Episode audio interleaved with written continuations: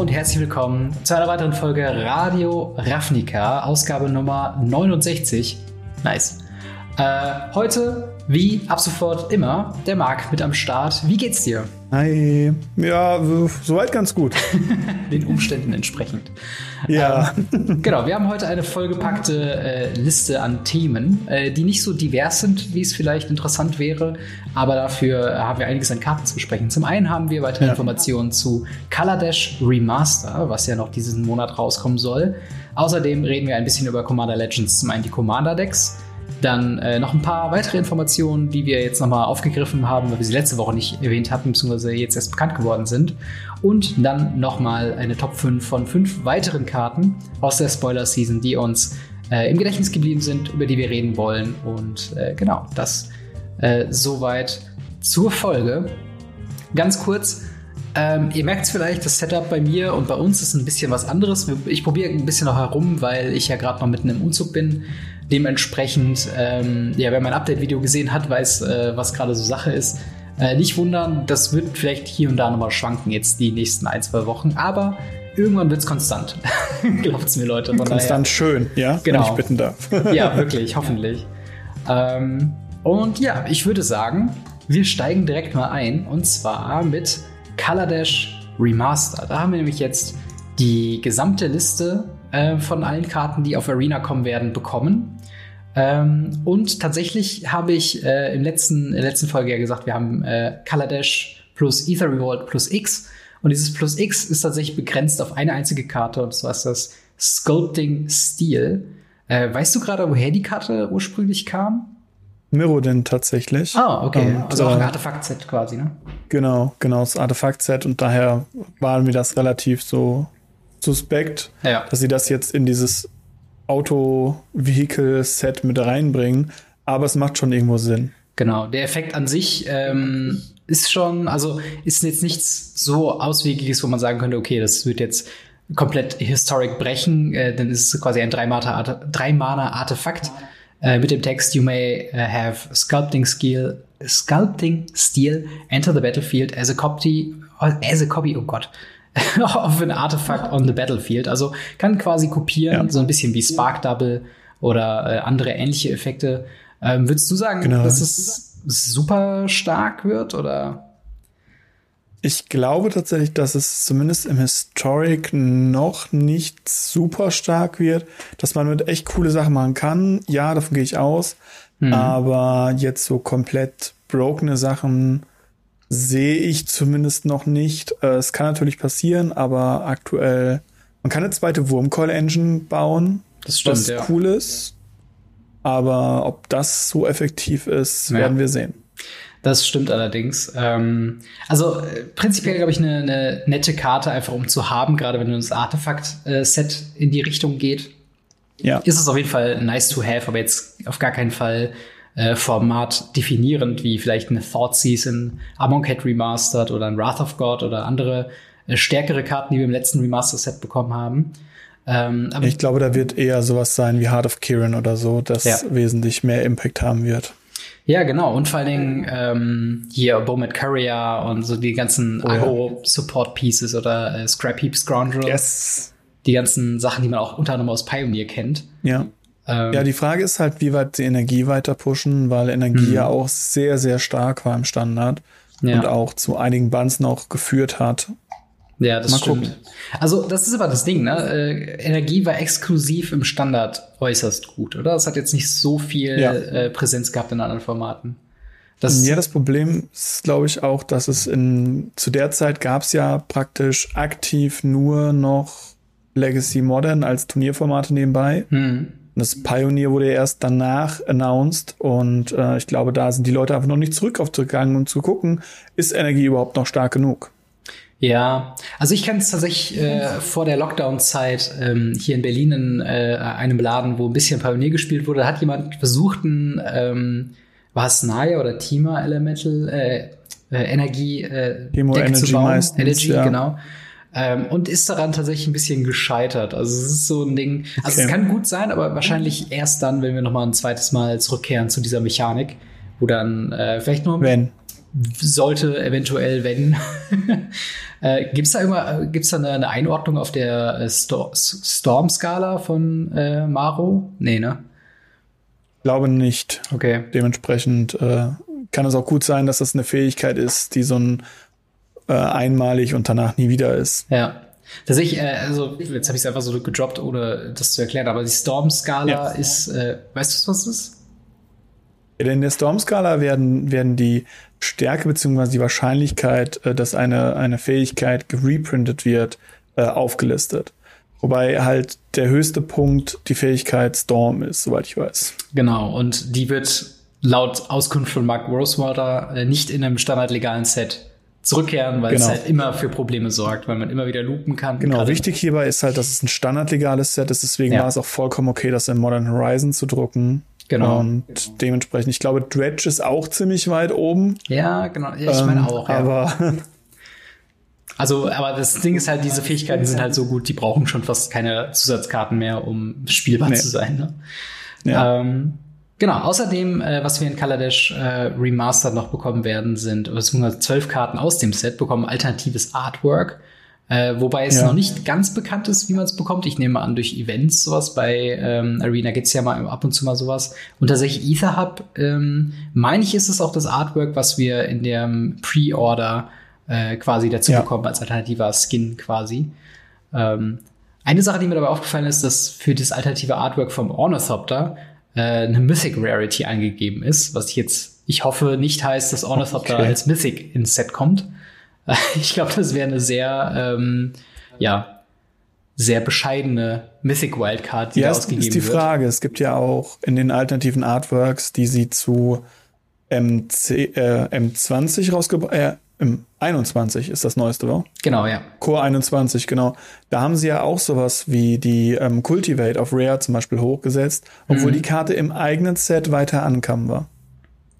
Stimmt, aber da gab's ja, genau, aber dann wird es wahrscheinlich dann auch so ein Ding sein, dass es auch sich bei diesem Mythic Ornithopter halt um irgendeine Promo handeln wird, die man sich dann auch irgendwie frei holen ja. kann. Das ist der normale so, Ornithopter. Die oberste. Genau, der war ja, glaube ich, Ankamen in Kaladesh, ne? In Kaladesh war der Ankamen, ja. Ja, genau. Ja, und ähm, ja, unsere Vermutung beim letzten Mal, dass äh, bereits gebannte Karten aus dem Standard und Pioneer sind dementsprechend nicht im Set. Also ähm, wer fehlt, ist halt Walking Ballista, Felder Guardian äh, und noch tatsächlich eine ganze, ganze Handvoll ähm, ja, weitere. Ähm, die ganze Liste könnt ihr übrigens bei uns in der Quellenangabe, in der Videobeschreibung zum einen und auch in den Show Notes auf Spotify oder auf Apple Podcasts nachlesen. Es ist wirklich eine einzige, also es ist eine sehr große, lange Tabelle, aber wahrscheinlich viele Sachen sind dann so Commons und Uncommons, die äh, für die damaligen Draft-Sets halt relevant waren, aber halt jetzt mittlerweile halt einfach nicht mehr ähm, relevant genug sind. Äh, eine andere Exklusion ist zum Beispiel auch Smugglers Copter. Da hatten wir, glaube ich, letzte Woche schon äh, spekuliert, ja. dass der ziemlich, ziemlich genau. stark wäre. Und äh, genau, andere Sache, ein Problem, ich weiß ja nicht, wie du dazu stehst, aber ähm, das ist jetzt sowas, je länger es Arena gibt, desto größere Probleme wird es äh, dafür sorgen. Und zwar, dass bereits in Arena inkludierte Karten wieder in einem neuen Set kam. Also die erste Diskussion kam auf bei dem mhm. Temple Cycle ja. bei M21 und jetzt haben wir halt wieder sowas wie Heroic Intervention war in, ähm, in Jumpstart. M21, Core 21. Echt, war da im Core-Set drin? Ja. Ah, okay.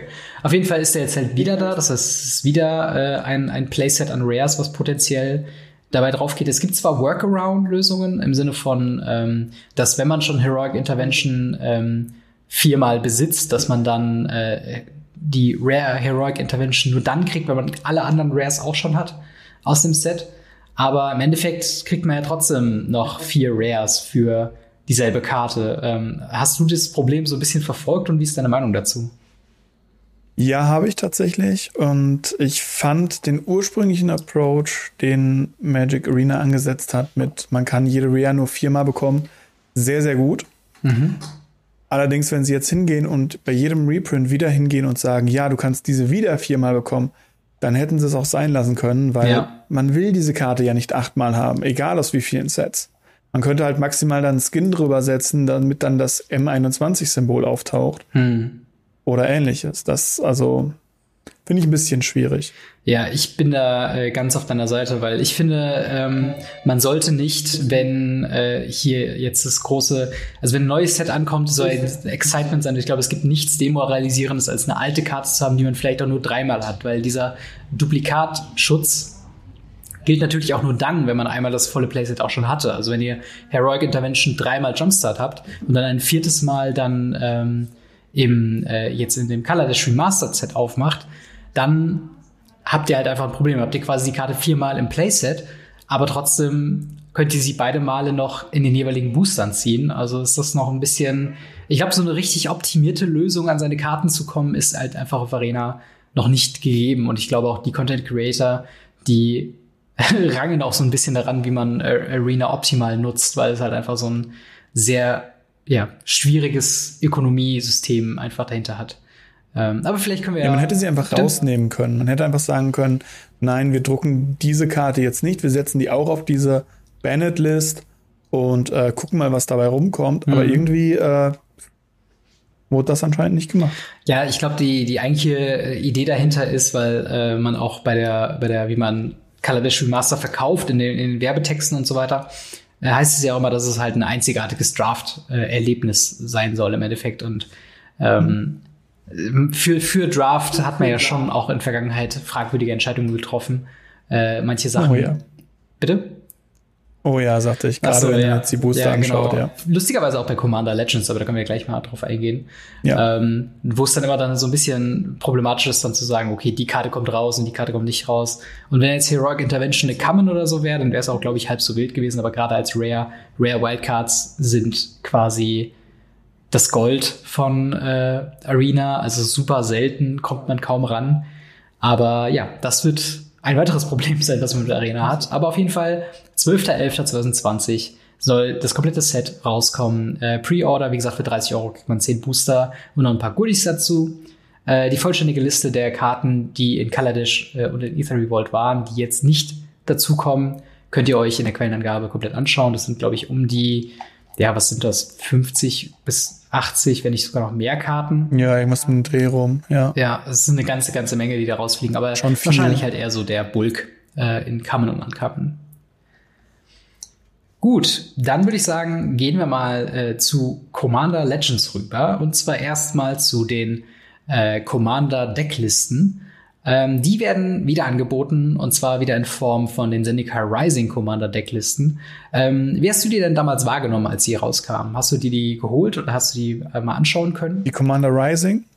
Die von Zendikar Rising, genau. Äh, Zendikar Rising, ja, ja, genau. Ja, tatsächlich habe ich mir die geholt, mehrfach. Mhm. Ähm, einfach weil sie unglaublich gute Listen, also Listen für diesen Preis waren, die man damals hatte. Mhm. Man hat irgendwie, ich glaube, 16 Rares oder sowas um den Dreh rum bekommen für 20 Euro. Ja, ich glaube, da waren 18 Euro. Bei. Also je nachdem, wo ja. du es halt dann geholt hast. Es war schon sehr günstig. Ja, genau.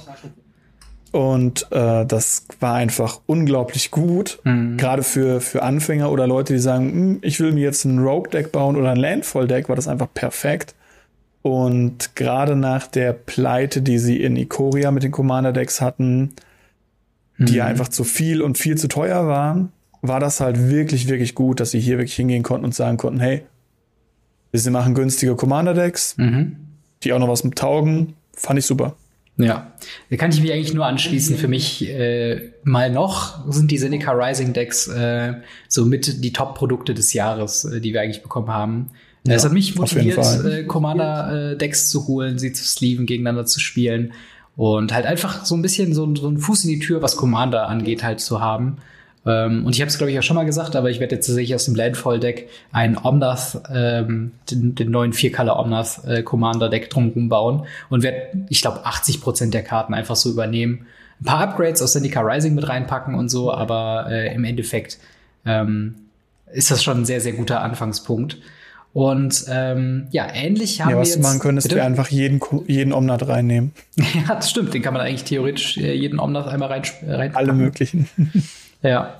Und tatsächlich äh, mit Blick auf die Decklisten von Commander Legends Commandern ähm, springt mir zumindest eins, und zwar das Reap the Tides ähm, Deck schon ins äh, in den Blick als auch ein Deck, was ich mir eventuell holen würde, weil da sind sehr viele gute Karten auch für für mein Deck, also für das Landfall Deck quasi drin.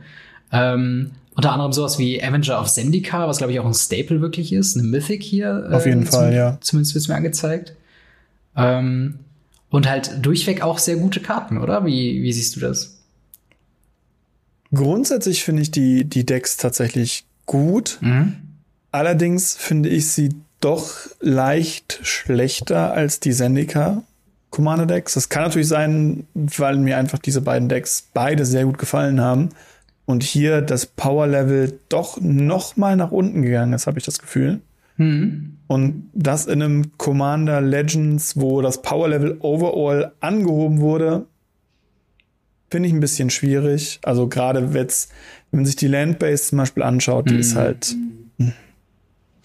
Ja.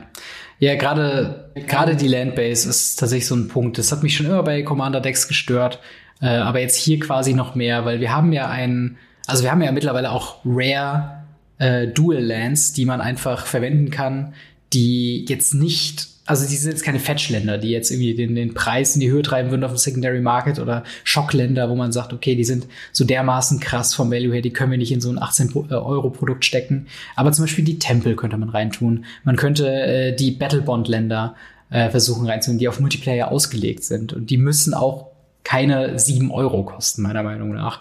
Oder einfach sich andere Länder auch noch einfach überlegen. Also zum Beispiel, es gibt ja auch noch die äh, äh Bad Fetchlands, die man eventuell mit reinpacken könnte. Äh, auch von ganz früher, ja. Bitte? Mirage, glaube ich, aus Mirage. Ja, ja, genau, genau. Ja, genau. So die ganzen Länder, also man könnte so viele Sachen reprinten, auch alte Karten.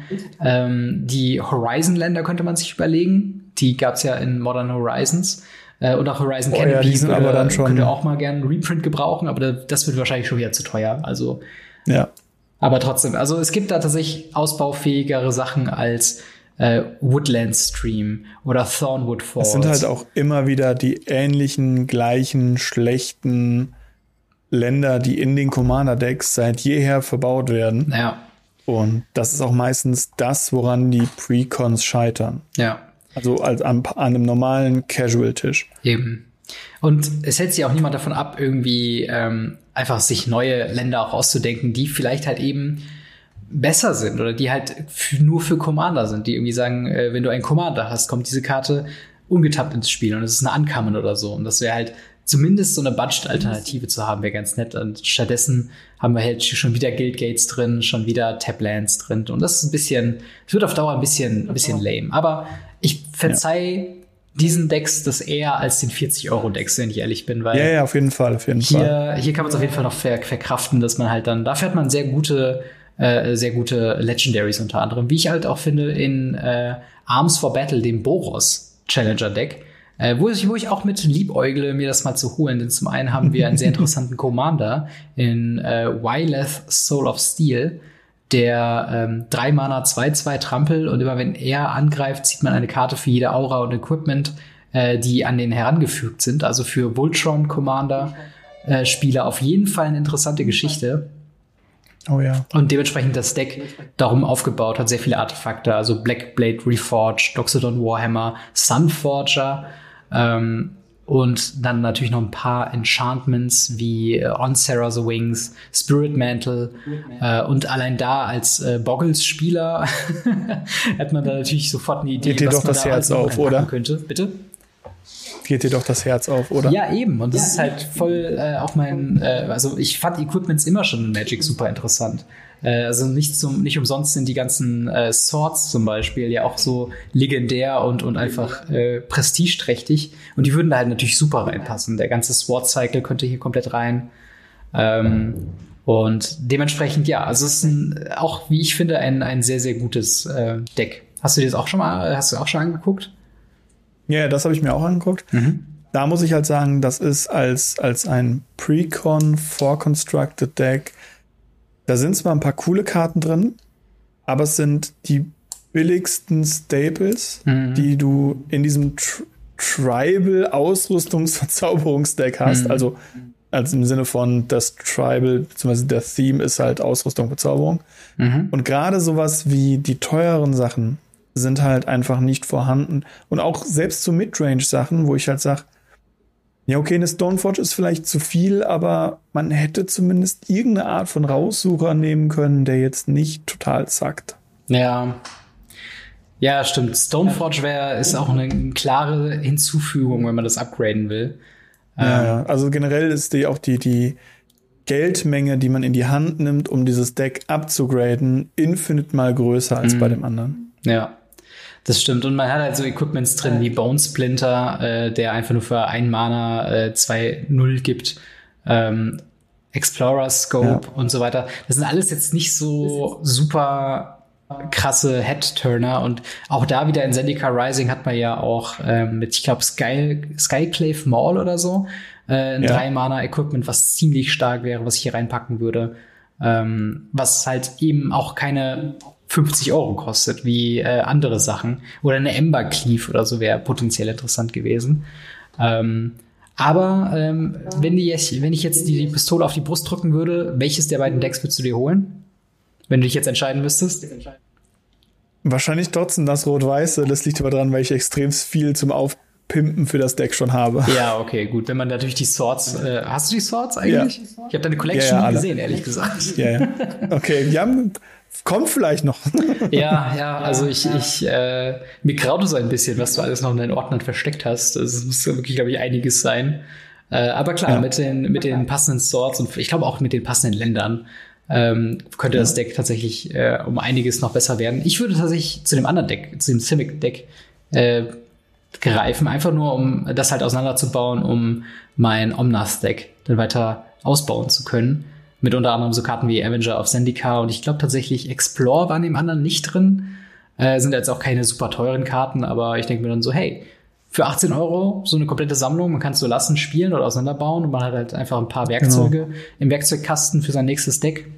Super. Also ähm, äh, Du meintest ja schon im Ganzen, äh, du findest die etwas schlechter als die Zendikar Rising Decks ja. vom Power Level her.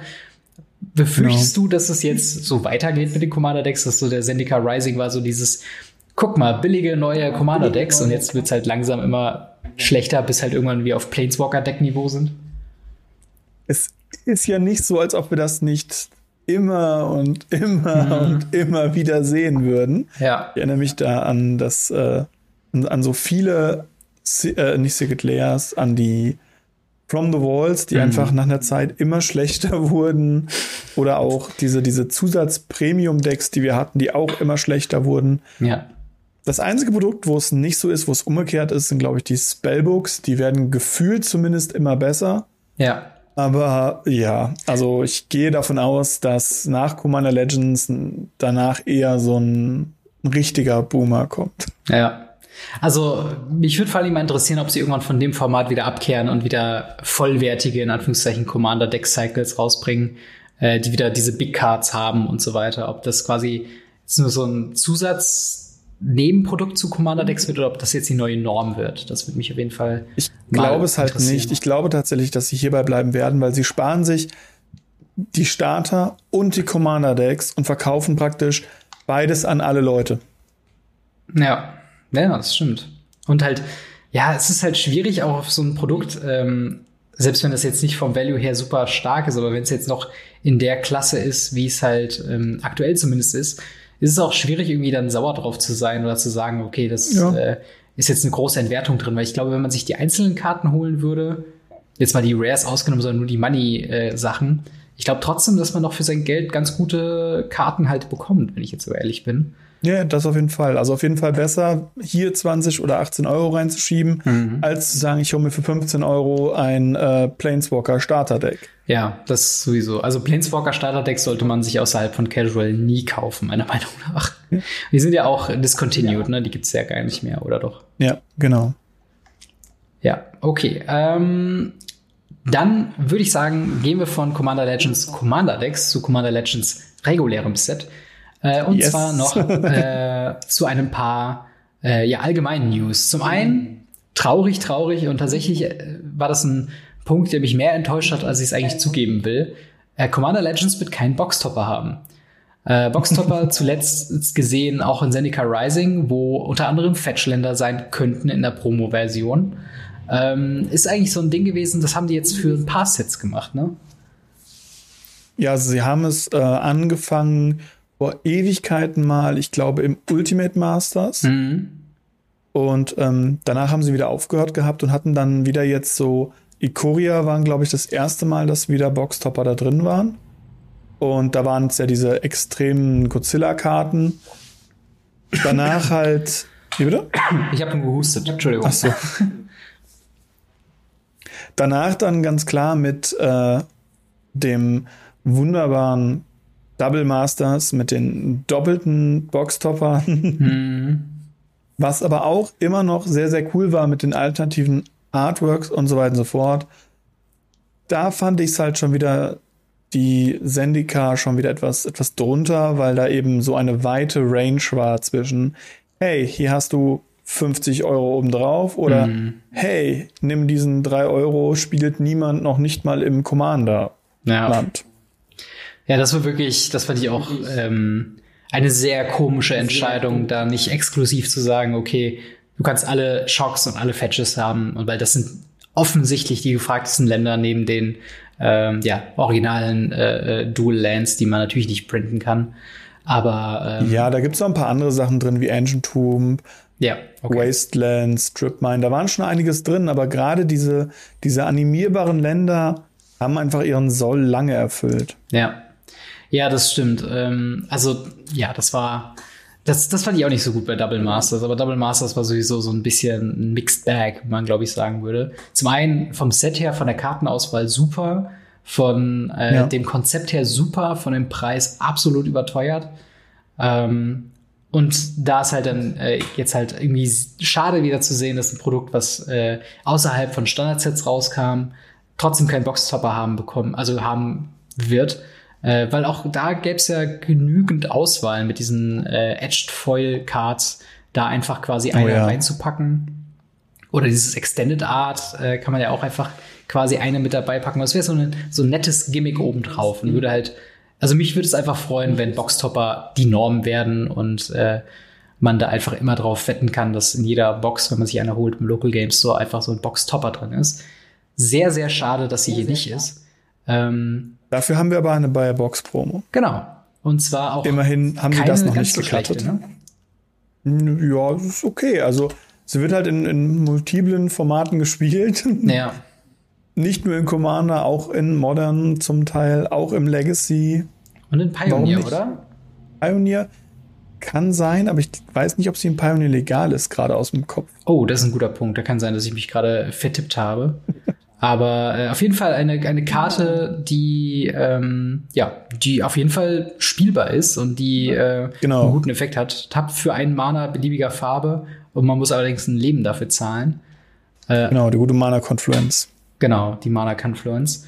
Und das wird halt bei der Box äh, Promo auf jeden Fall dazu geben. Zwar kein Boxtopper, aber dafür ja. das dabei. Ähm, dann, wenn ihr äh, ja ein Pre-Release-Pack euch holen wird, werdet, ist Sengir Baron der Dunkelheit eine Pre-Release-Promo. Ich glaube, es war auch die erste Karte, die gespoilt wurde, wenn es mich nicht irrt, oder? Ich glaube ja. Ja. Also der äh, 6-Mana ähm, Sengir, ähm, den wird es auf jeden Fall dann auch dazugeben. Ist er dann in jedem Pack dabei eigentlich? Weißt du das gerade? Ähm, den kriegt man von, von, von dem Store nochmal oben drauf. Ah, okay. Also wenn ihr quasi am Pre-Release teilnehmt, in Anführungszeichen, also euch dann die Packs kauft ähm, und das halt genau. halt wahrscheinlich am Laden angibt, dass ihr daran teilnehmen wolltet eigentlich, dann bekommt ihr die äh, Promo quasi nochmal oben drauf. Ja, genau. Also man, man muss äh, sich halt ein Pre-Release-Pack vor Ort halt holen. Mhm. Und dieses wird dann eben, wenn das dann auf einem Event, was über Discord, Spelltable oder ähnliches mit dem abgesprochen ist mit dem Laden, hm. kann man dort eben dann diese, diese Promo noch bekommen. Ja. Ja, das ist auf jeden Fall eine sehr gute Sache. Aber wir haben schon ein bisschen gehört, oder ich glaube, da weißt du ein bisschen mehr zu. Ähm, es gibt ja auch leider wieder so ein paar Lieferschwierigkeiten. Kann denn Spieler ja. damit rechnen, ihre Commander Legends Karten überhaupt bekommen zu können?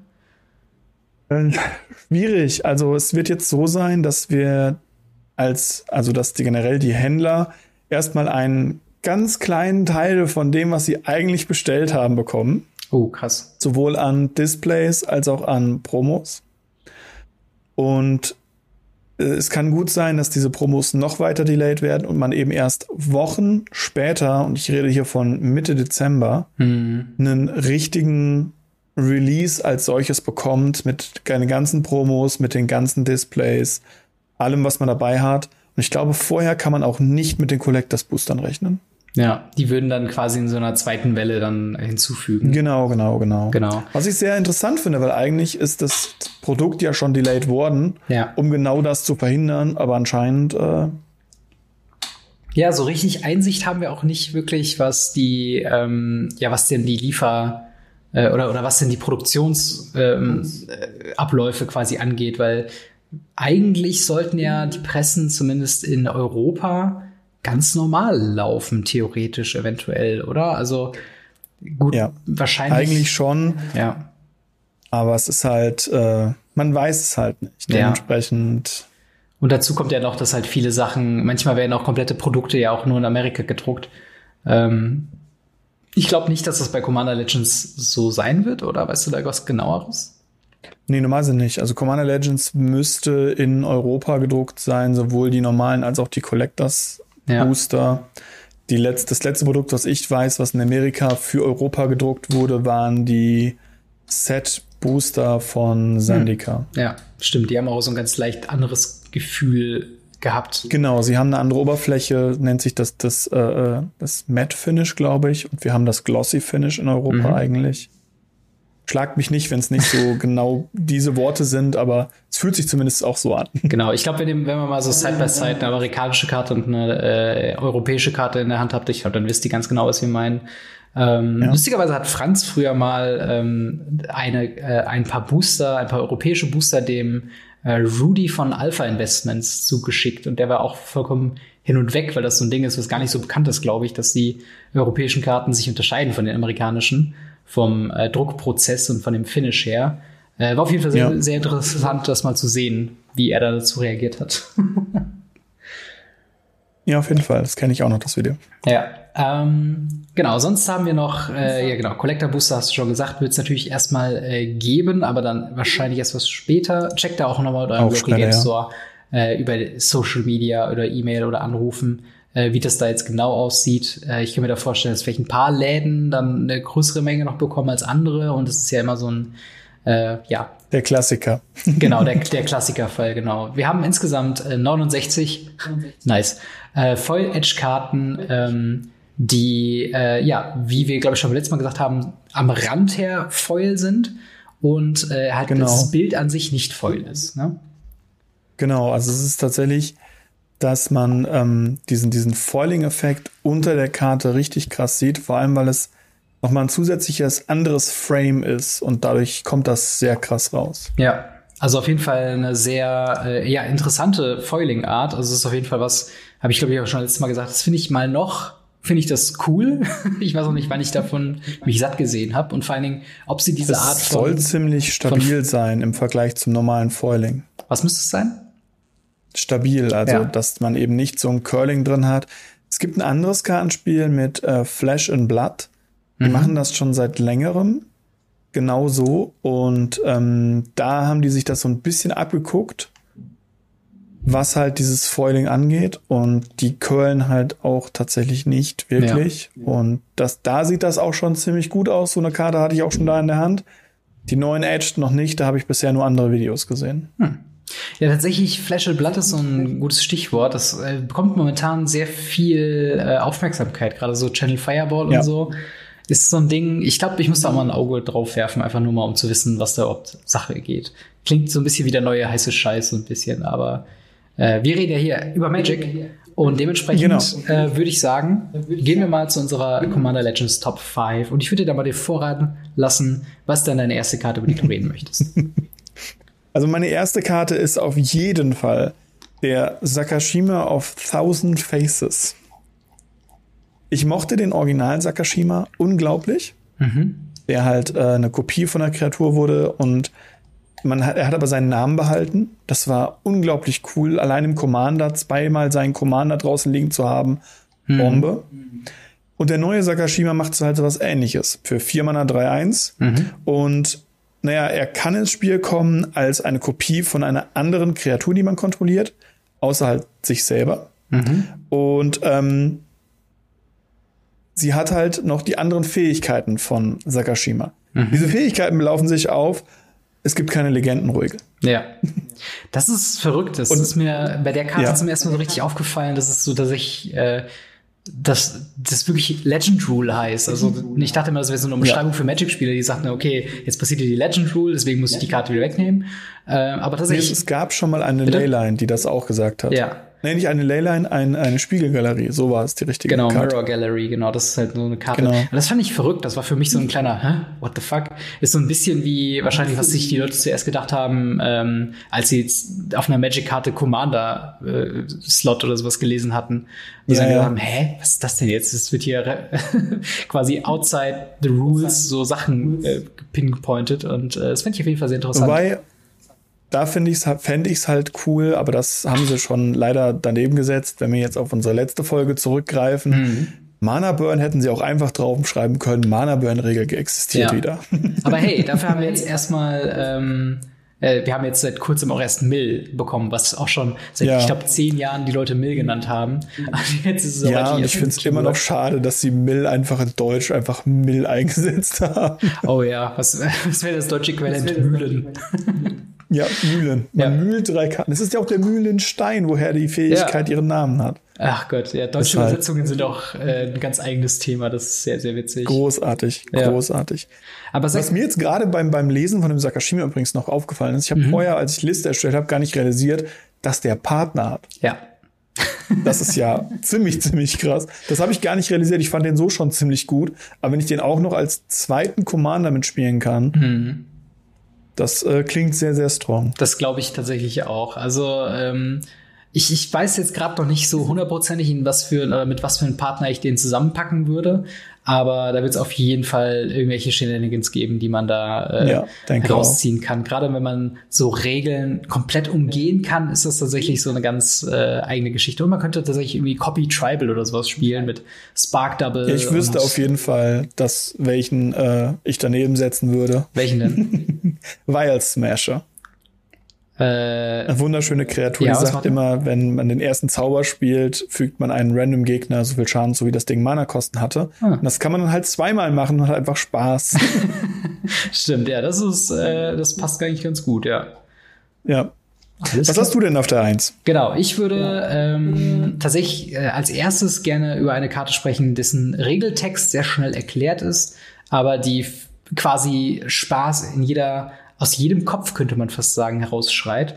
Und zwar ist das Apex Devastator. Äh, eine 10 Mana, 8 generische, 2 grüne, äh, 10-10 Kreatur Chimera Hydra. Äh, also schon eine richtige, richtige, riesige Kreatur. Und der Text auf dieser Karte ist Cascade, Cascade, Cascade, Cascade. Das heißt, wenn dieses Ding auf dem äh, auf, aufs Spielfeld kommt, kann man vier Karten quasi for free von der Top of, äh, von der von der äh, Bibliothek quasi aus direkt spielen und wenn es Kreaturen ist halt dazu noch legen. Ähm, weil sobald die halt nicht nur äh, Kreaturen, CMC man kann generell einfach jeden Spell spielen als die äh, von Apex Devastator. Aber davon gehen wir jetzt einfach mal aus mit 10 CNC. Davon sollte man nicht zu viele Karten im Deck haben, selbst bei Commander nicht. Ähm, aber ich würde sagen, diese Karte, die äh, kann schon mal so, die kann schon mal ein I win the game bedeuten, oder? Ja, ich denke auch tatsächlich, dass ich finde es halt ganz gut, dass Cascade wirklich nur beim Casten ausgelöst wird. Das heißt, mhm. mit Cheaten ist nicht. Und man wird halt wirklich belohnt, wenn man da wirklich dann zehn Mana reinsteckt, vier bis fünf Karten, mal fünf Karten zu bekommen das kann schon ziemlich mächtig sein. Eben. Und ich glaube, man kann sogar noch ein bisschen drum herum bauen, dass wenn man von dem Cascade noch mal eine Karte mit Cascade bekommt, das funktioniert auch ja. so, oder? Dann wird das noch mal ja, Cascade ja, genau. getriggert, ne? Ja.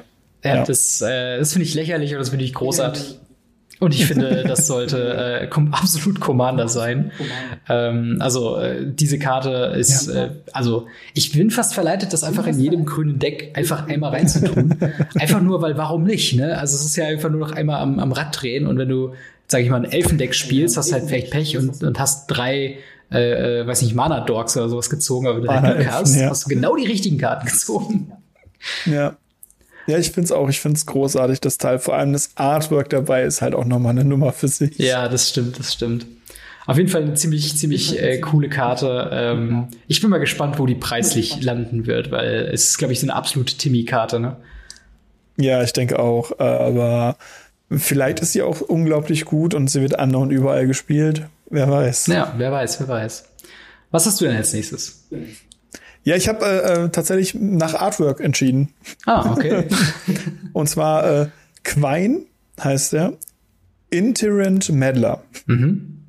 Das ist einfach ein Hase. das, ist, das ist ein Hasenzauberer. ja. ja. Mit 2 Mana 1, 3 Tappen. Jeder Spieler zieht eine Karte. Und also kann eine Karte ziehen und jeder, der es getan hat, kriegt dann noch ein Leben.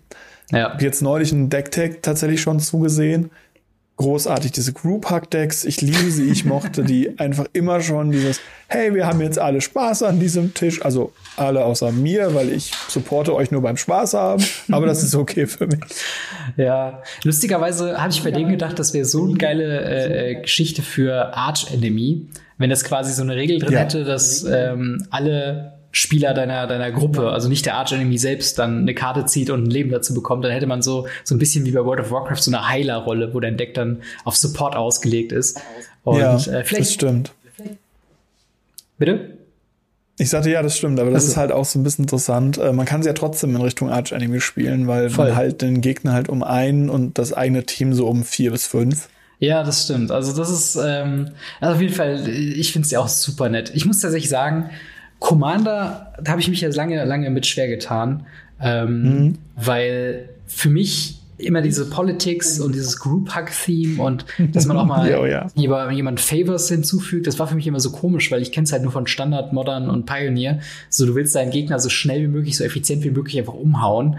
Und ich habe es dann nicht verstanden, dass bei meiner ersten Runde äh, Commander, als ich fast jemanden gewone-shottet hätte mit meinem Feather Deck, äh, dass die dann böse auf mich waren und mich dann gekillt haben. Und ich dachte so, hä? ja. So, was, was ist denn jetzt so los? Ich meine, ich muss ja irgendjemanden angreifen. Ich kann mich jetzt nicht aus dem Fenster lehnen und sagen, ja, nee, mach mal. Ja, gerade mit dem Deck. Ja, aber das ist halt dann einfach so, so ein weirder Moment, wo ich es nicht so ganz verstanden habe. Und mittlerweile steige ich da ein bisschen mehr hinter. Aber ähm, ja, diese, diese Karte, wenn ich sie so lesen würde und die wäre jetzt einfach in Modern Horizons oder in einem Standarddeck drin, pff, Alter, ich wüsste nicht, wohin damit. Also es wäre halt. Also das, das stimmt. Wäre ganz, ganz komisch. Aber es ist auf jeden Fall, wie du schon sagst, glaube ich, der einzige Legendary Rabbit, den wir haben, oder?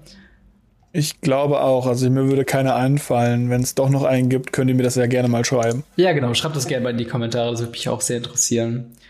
Ja. Ähm, ich sag mal zu äh, im Sinne von Artwork geht auch mein nächster äh, meine nächste Karte ähm, ins mehr ins Bereich wholesome und und nett und zwar äh, würde ich da die Karte äh, Hans Eriksson dann mal nehmen.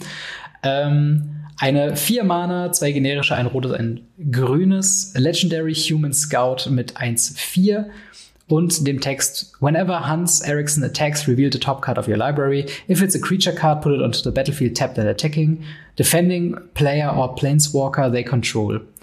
Uh, otherwise, put that card into your hand. Um, when you put a creature card onto, uh, onto the battlefield this way, it finds, uh, it fights Hans Eriksson.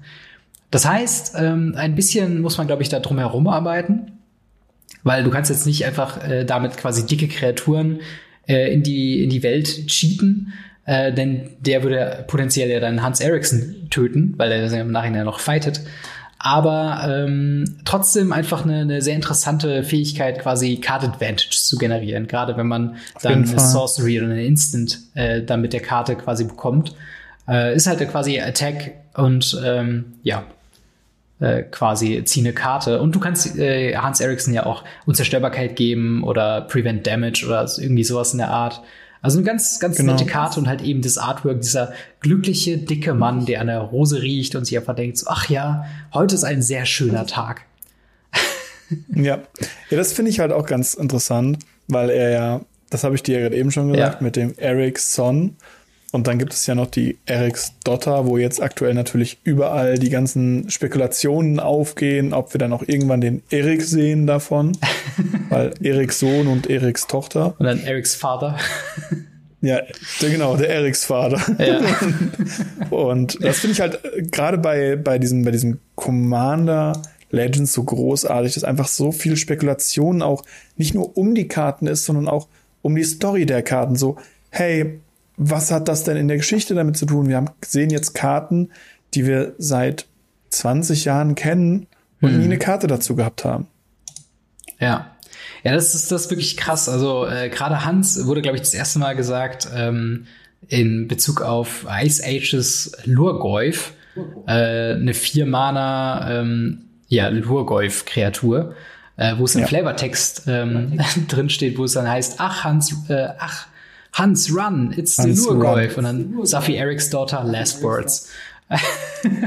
ja, ja, genau. Genau, irgendwann in Time Spiral kam dann Erics Daughter dazu und jetzt haben ja. wir auch Hans dazu. Genau, und wir haben aus einem der Unsets die Karte Ach, Hans Run. Oh, ja, stimmt. ja, das ist wirklich, äh, das, das, was mag ich immer. Das mochte ich auch schon sehr in ja. ähm, War of the Spark, wo dann über War äh, of the Spark. Genau, wo genau. es dann auch irgendwie den Lieutenant gab, der dann Offizier wurde und der dann irgendwie War Hero wurde oder sowas, wo du dann genau, eine der Charakter Goblin. so die Story miterleben konntest. Das war sehr, sehr cool. Genau. Aber das haben sie in letzter Zeit sehr oft gemacht. Und ja. da kommt auch tatsächlich mein nächster Pick her. Ja, dann gehen wir drauf ein. Mit dem guten Tormund. Wir hm. spielen seit 20 Jahren Torment Script. Stimmt. Und äh, es ist Torment der äh, The Desecrator. Mhm. Und ähm, der 4-Mana 4-2, immer wenn ein oder mehr Karten also den Friedhof verlassen, kreiert man einen 2-2-Zombie.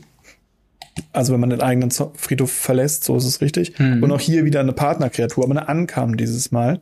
Mhm. Es ist einfach Tormund. Das ist das reicht ja alleine schon fast. Ja, fast schon. Ne? Also das ist auf jeden Fall eine Karte, die man, ähm, wo der Name auf jeden Fall bei einem klingelt und sagt so, ach ja, stimmt, jetzt ja. weiß ich auch, wie der endlich aussieht.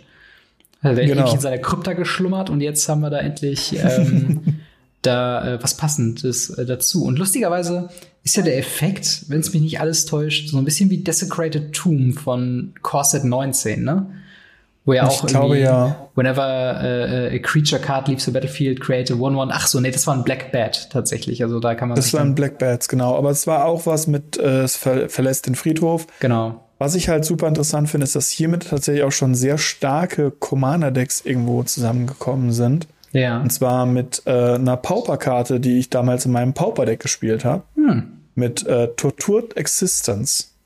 Okay. Man kann für ein schwarzes Mana eine Karte abwerfen und dann eine Kreatur aus Friedhof zurück auf die Hand nehmen. Ja. Also kreiert man für ein Mana einen schwarzen 2-2-Zombie. Das ist echt solide. Also gerade wenn man das mehrmals ja. machen kann, ne? Ja, ja, genau. Das ja. finde ich halt gerade bei dem Commander immer ganz so interessant, dass sie dann wirklich auch mittelmäßig gute Karten durch irgendwelche alten Kombos, sag ich mal, super interessant machen und einfach Spaß damit haben können, ja. ohne dass es super broken sein muss. Ja, das stimmt. Und ich glaube auch, das wird so eine Karte sein, die gerade wegen Partner und weil sie ankommen ist, auch sehr beliebt mhm. in äh, Commander Legends Limited sein wird. Ähm, oh ja. Einfach nur, weil diese, diese ähm, Recursion nicht nur ähm, eine Karte potenziell zu reanimieren, äh, sondern halt eben äh, dann auch was draus zu ziehen. Und natürlich die offensichtliche Kombo mit Tormund Script, dass man einen gefüllten Friedhof einfach mit dem ja. Artefakt quasi exilen kann und man bekommt dann so viele. Ähm, nee, man bekommt genau einen schwarzen Zombie. Ach so, wegen One or More. Ah, okay, never mind. One or More, genau. Schade. Ich habe dieses Or More gerade überlesen, dachte so, oh, das wäre ja voll ja. der Hammer. Aber nein. Oh, das wäre voll gut, korrekt, aber es ist leider nicht ganz so gut. Ich glaube, dann wäre er nicht ankam. Ja, das, äh, das ist tatsächlich äh, schade. Aber hey, dafür haben wir jetzt endlich mal ein Gesicht oder ein, ein verrottetes Gesicht zu Tormund, äh, zu Tormund Script. Ja. Was ich auch sehr Ja, dieser Nostalgie-Trip, den haben sie ja jetzt schon sehr, sehr oft drauf. Wir haben ja auch genau. Karten, die wir immer wieder mal sehen oder eben die wir zum ersten Mal gesehen haben. Ich glaube, immer wieder äh, haben wir auch eine ganze Menge in diesem Set. Ja. Ja, das stimmt. Also ähm, eine Sache, die mir eben noch aufgefallen ist, gerade äh, mit Tormund Script und tatsächlich Desecrated Tomb. Also haben wir natürlich Tomb von wegen ein Grab und dann Tormund Script, die Krypta, also quasi auch ein Grab. Jetzt haben wir quasi den Effekt ja. von der einen Tomb mit dem Namen von der anderen ja, ja. Crypt zusammen in einer Kreatur. Fand ich ganz nice. Ja, ähm, ja also Tormons the Desecrator äh, wäre, glaube ich, auch eine Karte, die ich mir äh, zumindest in so einem Reanimator-Deck auch in den 99 sehr gut vorstellen kann. Also gar keine so schlechte Karte, auch wenn man sie nicht als Partner spielt.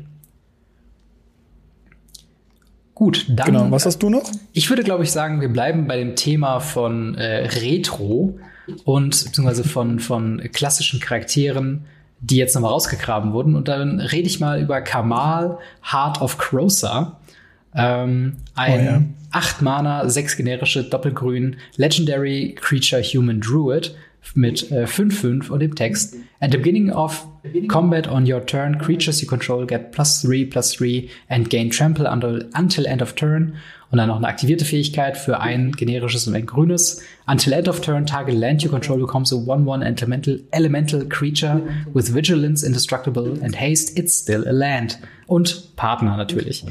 Ähm, das finde ich zum einen interessant, weil wir ja schon sehr, sehr lange keinen Kamal-Charakter mehr hatten. Und ich glaube, der, wenn mich nicht alles täuscht, auch in der Story nicht so unrelevant war, oder? Hm, Nicht, also er ist auf jeden Fall, in, als er das erste Mal aufgetaucht ist, war er, glaube ich, der Pitfighter. Mhm. Nee, der Pitfighter war er, glaube ich, beim zweiten Mal. Auf jeden Fall, äh, er ist immer mal wieder aufgetaucht und er hatte immer relativ äh, wichtige äh, Aspekte die zu ihm tatsächlich. Ja. Jetzt, er war nie ein Main-Charakter, aber immer schon eine der wichtigeren Side-Charaktere. Genau. Und er ist so ein bisschen eine abgegradete Variante von seiner äh, ersten oder ursprünglichen ich, ja. Begegnung, und zwar Fist of Crosa, was diesen ähm, Target Land becomes a Creature Effekt für ein Mana mehr hat, aber dafür diesen Overrun Effekt Genau. plus drei plus drei und äh, Trample until end of turn, der umsonst, aber jedem Combat. Also ähm, auch eine Karte, die potenziell mit 8 Mana vielleicht ein bisschen sehr teuer sein könnte. Aber gerade wenn man sehr viele Tokens äh, bauen kann oder halt eben sich so ein Theme aufbaut, wo se- seine Länder ähm, Kreatur werden, kann das, glaube ich, schon ziemlich hart äh, ja, reinhauen und auch den Gegner ziemlich, ziemlich schnell auch plätten. Ähm, Er ist halt auch eine Alternative zu den aktuellen grünen Finishern wie Kraterhof Behemoth, der einfach ja. jeder am Commander-Tisch hängt da und sagt, äh, schon wieder Kraterhof, ja, okay, schon wieder Kraterhof. Ja, das ist mal eine Abwechslung. Er macht praktisch dasselbe, er lässt mit einer großen Token- oder Elfenarmee oder ähnliches den Gegner einfach sterben. Ja. Aber äh, es ist halt nicht Kraterhof. Das ist manchmal in Commander schon wichtig genug. Ja, also man könnte quasi sagen, es ist ein Craterhof, der auch einfach in der äh, Command Zone chillen kann, bis es dann soweit ist. Ja, genau. Den muss man gar nicht mehr tutoren. Das ist schon ziemlich stark, stimmt, dass der auch in der Command ist. Das Partner auf den ganzen Karten, die steht random gefühlt überall drauf. Ja, ich glaube, das ist einer der, der äh, stärkeren ähm, Karten auf jeden Fall. Ja. Allein durch diese Craterhof-Mechanik, die du gesagt hast, und dann eben Partner. Du könntest theoretisch irgendeinen anderen Partner-Commander nehmen, dein ganzes Deck darum bauen und dann irgendwann, wenn du halt einen Craterhof Ja. brauchst, packst du den halt aus. Äh, einfach nur, warum, weil warum nicht, ne? Das ist schon ziemlich, ziemlich stark. Ja, das stimmt. Das stimmt. Was hast du denn noch? Ähm, ich habe noch eine weiße Karte. Oh, wie überraschend. Thomas Will. Ja. Äh, eine Karte, die ich tatsächlich haben möchte. Auch aus dem Set. Unbedingt. Ähm, ist ein 4 Mana Instant. Man sucht, ist ein äh, modularer Spell, also man kann sich A oder B aussuchen. Und ähm, man sucht sich entweder aus, dass alle Kreaturen, die man kontrolliert, fliegend, Wachsamkeit und Doppelschlag bekommen. Oder alle Kreaturen kriegen Lifelink, Unzerstörbarkeit und Schutz vor allen Farben bis zum Ende des Zuges. Als Instant ist das schon sehr cool. Und wenn man jetzt seinen Commander kontrolliert, kriegt man beide Effekte. Das ist sehr, sehr krass, ja. Das ist ein sehr krasser Finisher oder auch eine sehr gute Verteidigungskarte, wenn man einfach mit einer Masse angegriffen wird. Man geht hin und sagt, okay, alle meine Kreaturen sind fliegend, Lifelink, unzerstörbar und äh, Schutz vor allen Farben. Block. Ich bin dran, ich bin voll im Spiel drin. Ja. Das ist schon ziemlich mächtig, dieses Teil. Eben. Genau, das ist halt so ein, so ein bisschen wie Make a Stand oder Flawless Maneuver. Ja. Einfach so eine Karte, die ähm, äh, weiße Decks, gerade kreaturbasierte weiße Decks auf jeden Fall haben wollen. Man zahlt quasi eine generisches Mana-Aufpreis für die modulare Fähigkeit. Also es kann auch ein Overrun-Effekt sein, der den Gegner einfach sofort killt.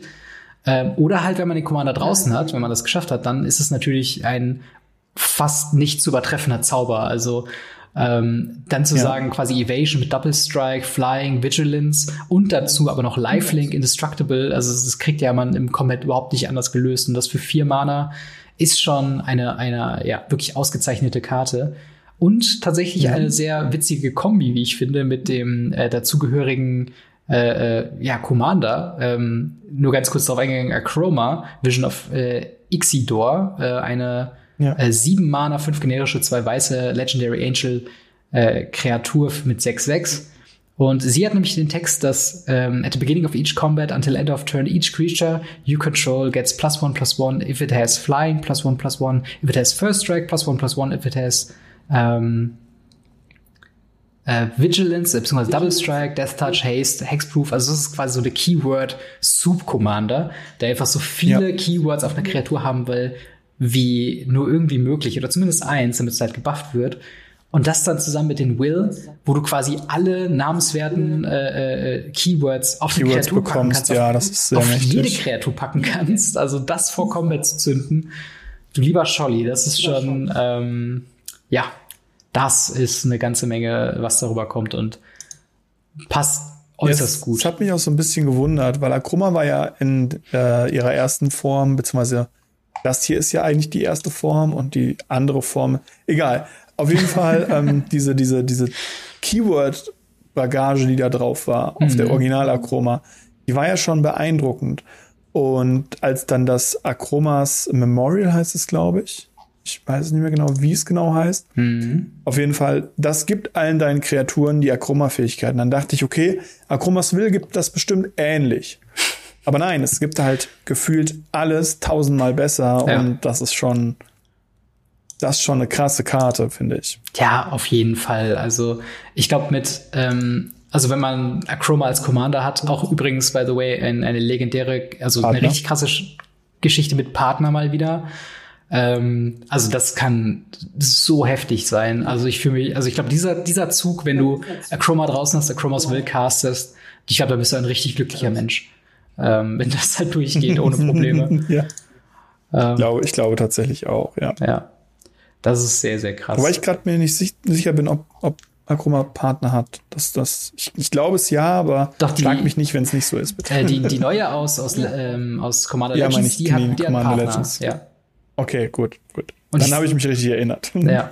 Und tatsächlich. Äh, Was hast du denn noch? Äh, genau, äh, ganz kurz noch zu Acroma. Sie vergibt tatsächlich ja. auch eine 1-1-Marke für Partner. so. Okay, jetzt ist sehr cool. genau, also wenn ihr random Partner Commander bei euch im Deck spielt, profitieren die davon auch noch. Also äh, oh, das stimmt ja auch. Fall. Oh Gott, ja. Genau. Nice. Meine nächste Karte oder Karten, würde ich an dieser Stelle mal sagen, ist gar nicht so beeindruckend, aber ich will sie hier mal zumindest genamedropped haben. Äh, das habe ich zwar schon in diesem Podcast getan, aber nochmal äh, als Erinnerung, der, ähm, ich glaube, Battle Bond Cycle ist es, von Dual Lands, die äh, getappt ins Spiel kommen, anstatt, äh, oder es sei denn, ihr habt zwei oder mehr Gegner, äh, wird reprintet hier. Äh, ich glaube, das sind die Enemy Builds, ne? Also mm, weiß schwarz. Ja, das sind die Enemies. Und so, ne? Ich glaube, das sind die Enemy, äh, Enemy Colors. Ja, ja, ähm, sind das. Genau. Und die äh, bekommen halt hier quasi ein Reprint und sind quasi, ja, Commander Full Staples. Also es sind für Commander quasi wie originale Duels, nicht fetchable, aber dafür ähm, kommen sie ungetappt rein und bieten zwei verschiedene Farben von Mana an. Und ähm, genau. wenn man eine Landbase baut, sind die, ja, sehr essentiell, würde ich sagen. Also ähm, und gerade wenn sie jetzt gerade reprintet worden sind, äh, sind sie halt jetzt gerade günstig und sie werden vermutlich erstmal nicht in nächster Zeit äh, gereprintet werden. Und wie wir heute schon auch festgehalten haben, garantiert nicht in irgendwelchen Commander-Decks, weil äh, da kriegt man nur schlechte Tabländer. Also genau. greift sie auch nicht, solange sie günstig sind. Ihr braucht ja nur eins genau. für Commander. Ja, das ist eine Argumentation, die nicht funktioniert. Aber ja. grundsätzlich stimme ich dir vollkommen zu mit diesem Pick. Die Karten sind super wichtig und ich fand es sehr interessant, dass die Battle Bond Länder selber lange, lange, lange Zeit lang überhaupt keinen Einfluss auf Commander hatten. Ja, verrückt. Das war echt krass. Und dann mit einem Mal wurde das auf einmal populär, diese Länder zu spielen. Und dann sind die durch die Decke gegangen. Jetzt haben wir zumindest den anderen Cycle wieder und wir haben ja den Reprint in Sendika noch gehabt. Hm, sind da auch die Karten drin gewesen? Ich meine ja. Ah, okay. Ja gut, dann äh, habt ihr ganz also die, die, die, die, alten, die alten, die alten, nicht die hier jetzt aus diesem Set. Ja, ja, meine ich ja, die, die ja. anderen Farbkombinationen quasi. Genau, die aus Battlebond halt. Ja, genau. Und ähm, ja, wie gesagt, sichert sie euch, solange sie gerade noch verfügbar sind, solange sie noch frisch sind, sage ich jetzt mal. Ja. Ja, auf jeden Fall. Aber dann sind wir auch schon fast äh, quasi am Ende der Liste. Das ist jetzt dein vorletzter Pick, oder? Nee, ist mein letzter. Ach, dein letzter. Okay, dann sind wir schon ist bei der letzter. vorletzten Karte, sagen wir es so. Ja, genau. Ist die vorletzte Karte in der gesamten Liste und das ist mein letzter Pick. Und es ist eine weiße Karte. ich habe ja schon vorher gesagt, ich mag weiße Karten. Und Ja. ähm, diese Karte hat mich sowas von. Ich, ich hatte Sternchen in den Augen. Ich werde sie nicht spielen, weil ich leider kein Deck habe. Aber das macht für mich weiße Karten aus. Ich finde es großartig. Und zwar ist es The Keeper of the Accord. Mhm. 4 Mana, 3, 4, was okay Stats sind. Mhm. Human Soldier, was einfach die besten Types sind, die man haben kann. Und zu Beginn von jedem gegnerischen Endstep, wenn dieser Spieler mehr Kreaturen hatte als ihr, kriegt ihr ein 1-1-Token. Weiß Soldier, soweit ich weiß. Mhm.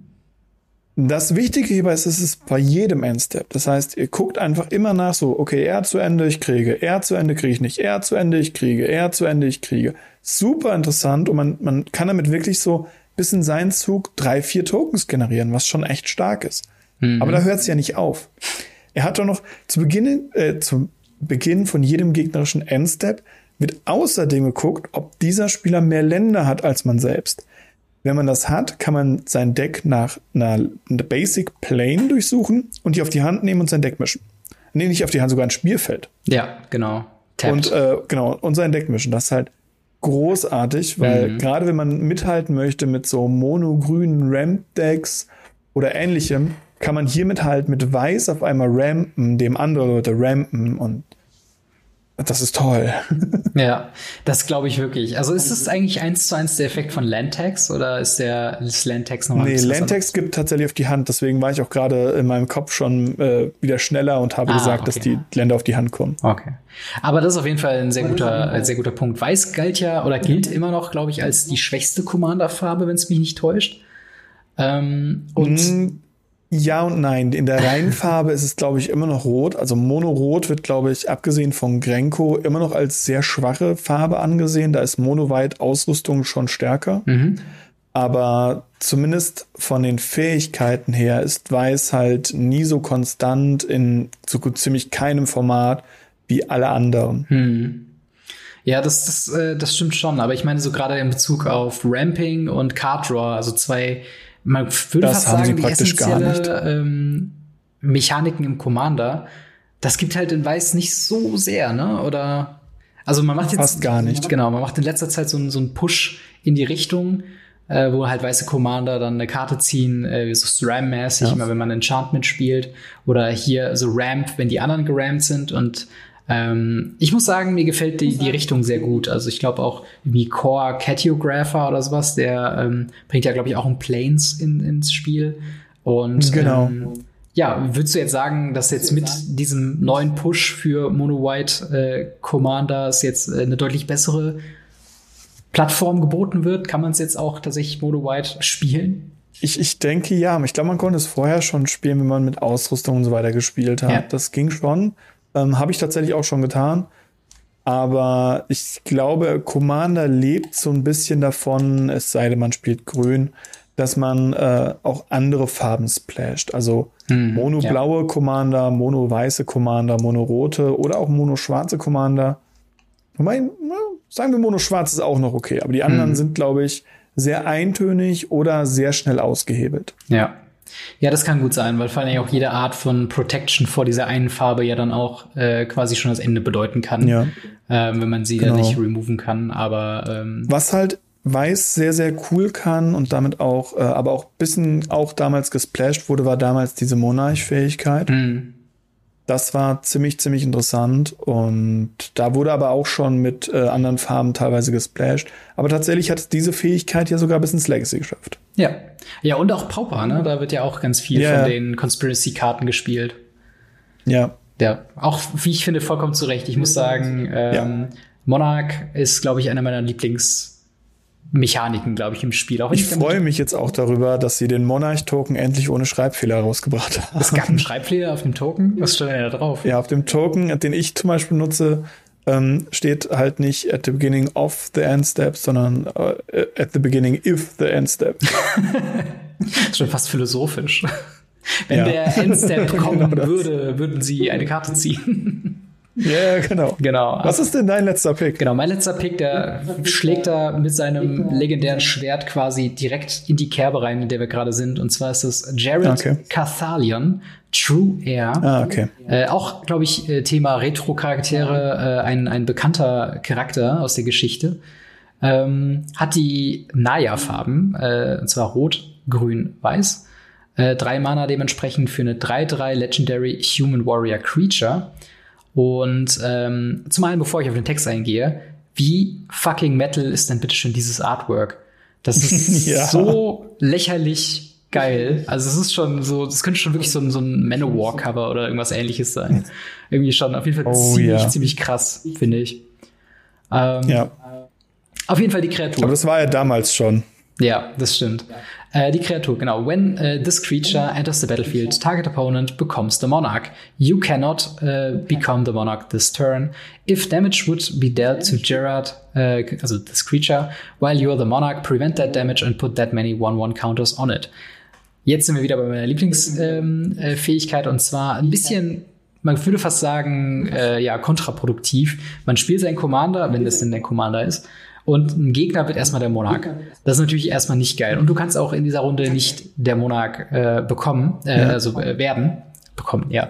Ähm, und das ist natürlich erstmal so ein bisschen kontraproduktiv. Aber tatsächlich, wenn man dann vielleicht durch eine andere Karte äh, dann sagen wir mal zum Beispiel Chord Cycle, der ja auch geprintet wurde, der quasi ist ein mhm. Cycle von Enchantments, dass wenn sie ins Spiel kommen, ähm, wird man selbst der Monarch und irgendein Zusatzeffekt passiert und der wird nochmal bestärkt davon, wenn man selbst der Monarch ist. Ähm, genau. Hier profitiert man quasi davon, dass man eine de facto unzerstörbare Kreatur hat, wenn man der Monarch ist und wenn man auch den Monarchenstatus halten kann und dass diese Kreatur oh ja. deutlich stärker wird. Ähm, und ich würde es jetzt schon lieben, äh, Jared zusammenzuspielen mit Blasphemous Act, der einfach jeder Kreatur 13-13 gibt und alle Sachen sterben, potenziell hoffentlich. Und man selbst ja. hat einfach dann eine 16-16-Kreatur und man ist der Monarch. Wie krass ist das? Ja, das ist schon, schon ziemlich gut. Aber da gibt es einige Karten, die da noch mit reingehen. Es gibt da bestimmt auch noch bestimmte Verzauberungen, die das nochmal verstärken oder mehr Marken drauflegen oder ähnliches. Ja. Das ist schon ziemlich cool. Ich finde es halt ganz interessant, dass sie hier wirklich diesen Weg gegangen sind und haben hier lore-technisch einiges draufgelegt und gesagt, man kann nicht der Monarch werden, mhm. weil das ja auch bei ihm so ein bisschen reinpasst in, in die Geschichte von Ice Age. Und also ich finde das, das, das ganze Artwork großartig. Ich mhm. finde die Karte großartig, gerade in den Naya-Farben. Und nicht zu vergessen, er ist auch ein Tiny Leader. oh ja, stimmt. Das Tiny Leader-Format. Wenn ihr, wenn ihr noch jemanden kennt, der Tiny Leaders spielt, dann äh, kriegt er irgendwas von uns geschenkt als äh, ja. Dankeschön. ähm, aber Jetzt man, kommen die alle aus den Löchern gekrochen. Ich spiele Teillieder. genau.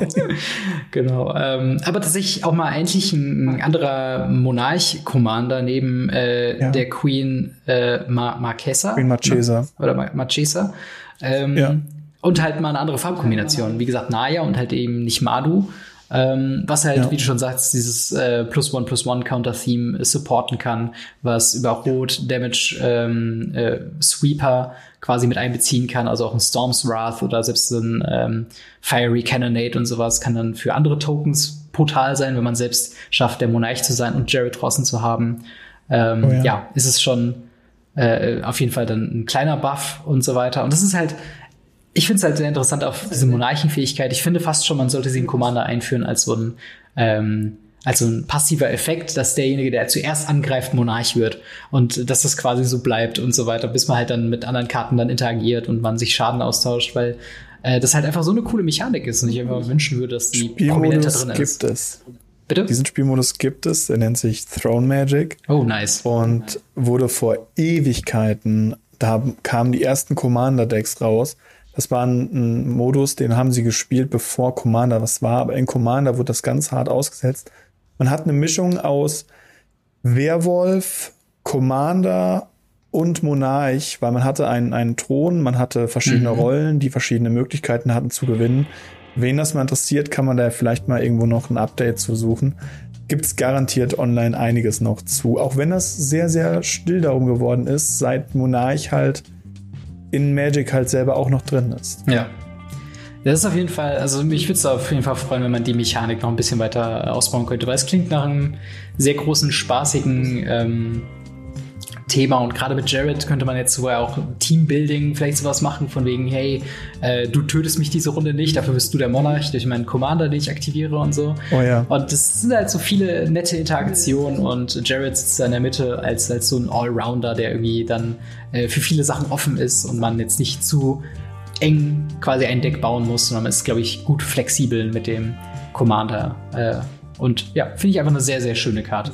In my ja, opinion. Das auf jeden Fall. Gut, das würde ich sagen, bringt uns auch schon zum Ende von Folge 69 von Radio Ravnica. Jetzt liegt es an euch. Äh, ich würde euch mal gerne dazu äh, aufrufen, mal zu sagen, was ist denn eure Lieblingskarte von Commander Legends und schreibt es mal gerne in die Kommentare. Plus vielleicht, wenn ihr sie habt, ein paar Fragen äh, zu uns, äh, so dass wir mal wieder die QA-Sektion am Ende eines Podcasts wieder ein bisschen auffrischen können. Ähm, lasst mir sehr gerne mal eure Meinung in den Kommentaren, beziehungsweise auch gerne über Twitter an, at Radio Ravnica oder at Gamery. Ähm, und dann können wir euch dann in der nächsten Folge mal mit einbeziehen. Marc, vielen Dank, dass du in dieser Folge wieder dabei warst. Und dann Immer würde ich sagen, wieder. sehen wir uns, beziehungsweise hören wir uns in der nächsten Woche wieder. Haut rein, bis dann. Ciao. Ciao, ciao.